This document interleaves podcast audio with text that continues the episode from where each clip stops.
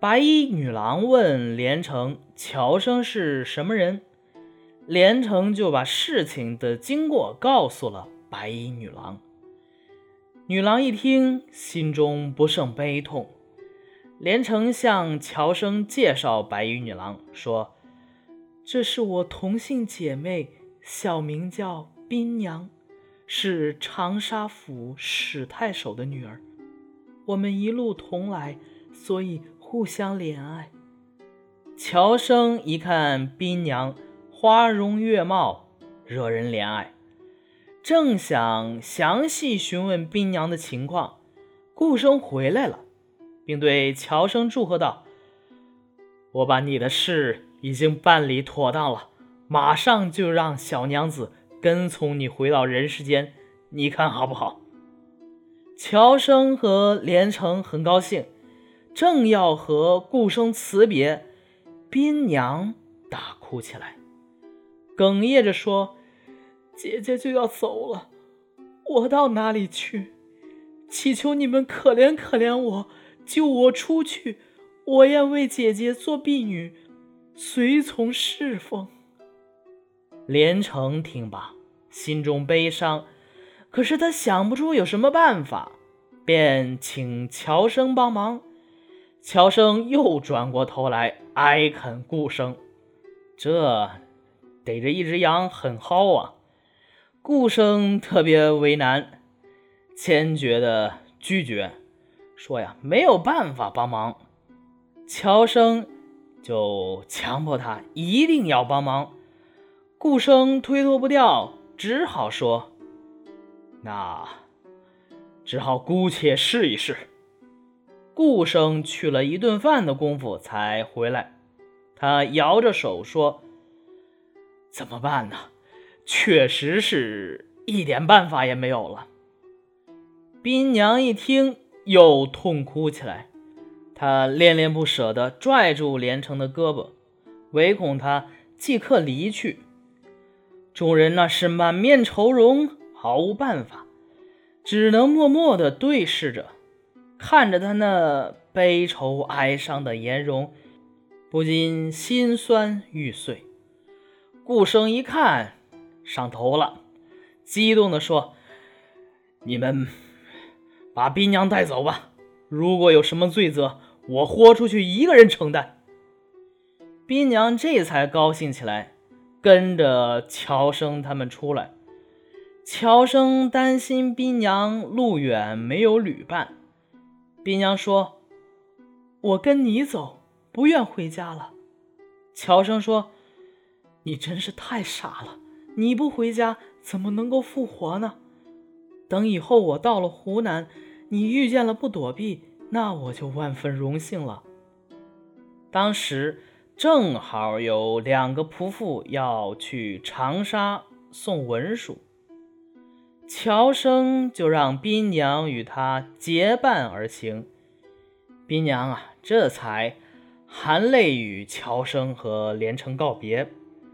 在回家的路上，连城走得非常缓慢，每走一里多路就要停下来歇息。一路上啊，歇了十余次才看见城门。连城说。我重生以后，怕再有反复，请你把我的骸骨要来，我就在你家复活，这样他们就无法反悔了。乔生也认为这是一个好主意，于是啊，两个人一块儿回到了乔生家。一进门，连城又忧虑又恐惧，好像啊迈不动步似的。乔生站在一旁等他。连城说：“我一到这里，四肢飘摇，六神无主，就怕我们的意愿不能实现，所以还得好好谋划一下，否则重生以后怎么能够自己做主呢？”两个人拉着手来到侧厢房中，四目相对，默默的凝望着。过了一会儿，连城笑着说。你厌恶我吗？乔生惊讶万分，连忙问：“为什么？”连城害羞地说：“我担心复活以后不能如愿以偿，再次辜负了你的深情厚谊，所以，请让我先以鬼的身份报答你吧。”乔生一听，喜出望外，于是两个人同床共枕，极尽欢愉。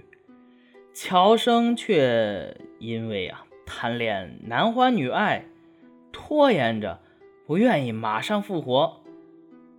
两人在厢房中悄悄住了三天。好家伙，这是真不怕自己的尸身腐朽啊！最后啊，还是连城说：“俗话说。”丑媳妇早晚要见公婆，我们整天提心吊胆的躲在这里，终究不是长久之计啊。于是呢，他催促乔生赶快进入灵堂。乔生刚刚走进自己的灵床啊，尸体立刻就苏醒过来了。乔生的家人惊异的不知如何是好，赶快喂了他一些汤水。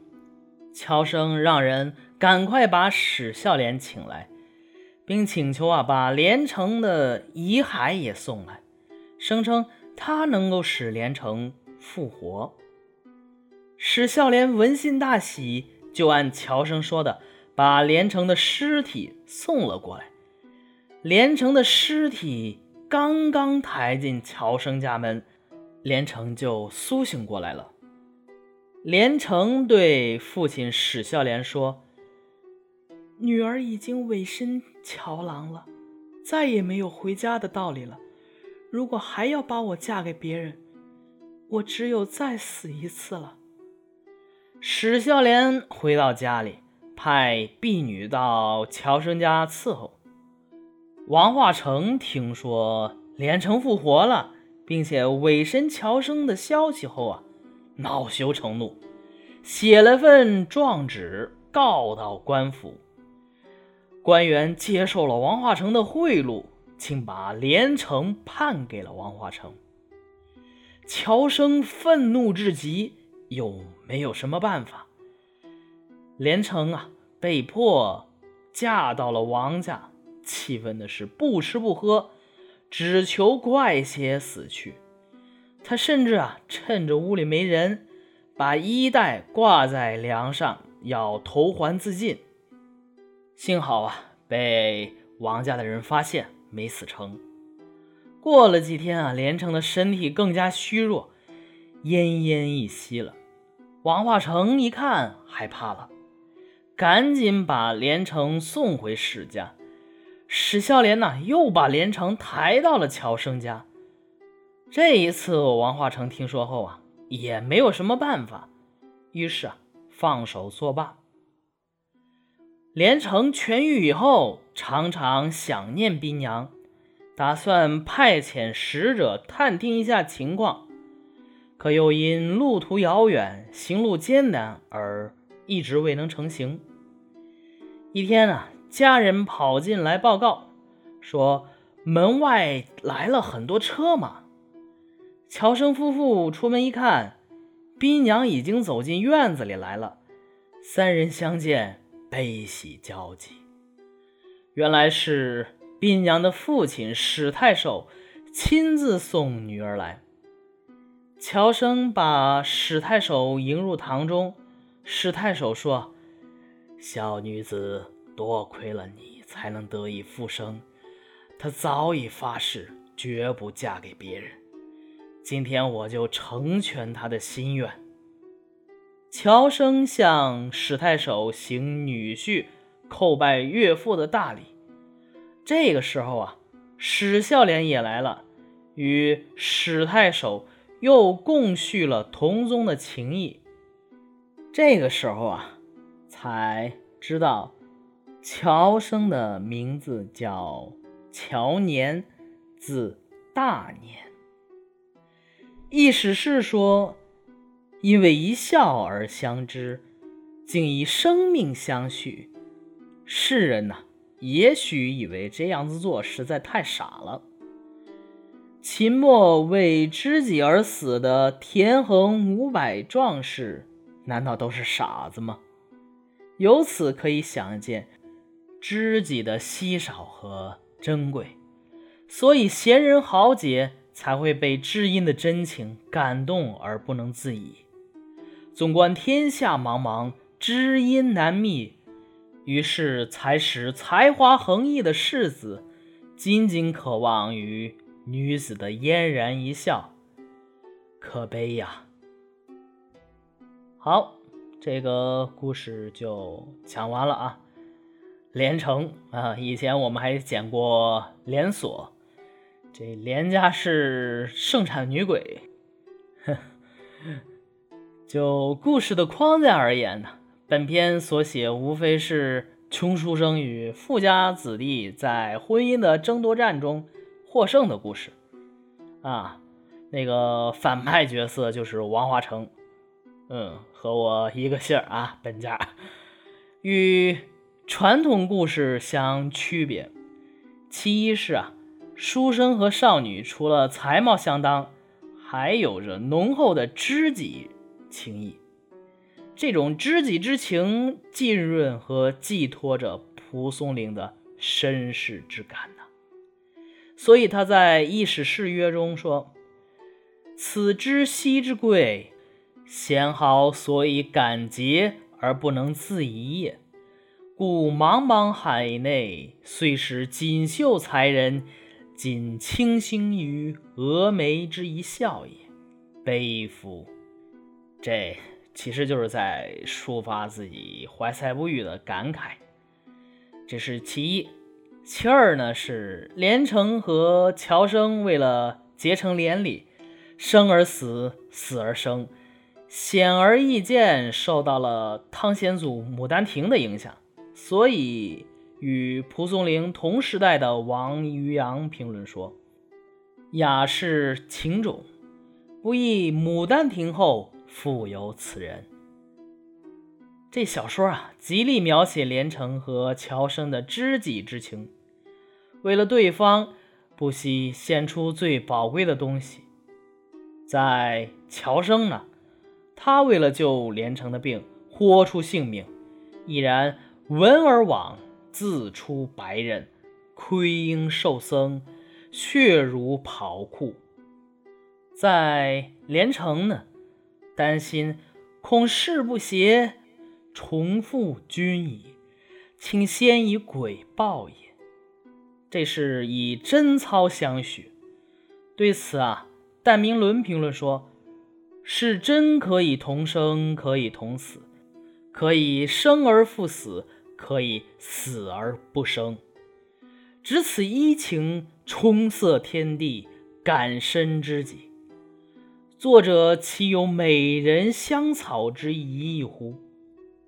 这是连城和乔生的那个感情。然后呢，其实啊。小说中还有另外一个人物，宾娘。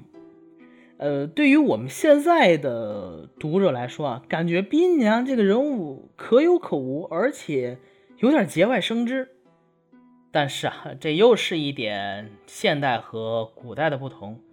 在明清时代，就那个年代嘛，二女同嫁一夫，它其实并不可思议。所以啊。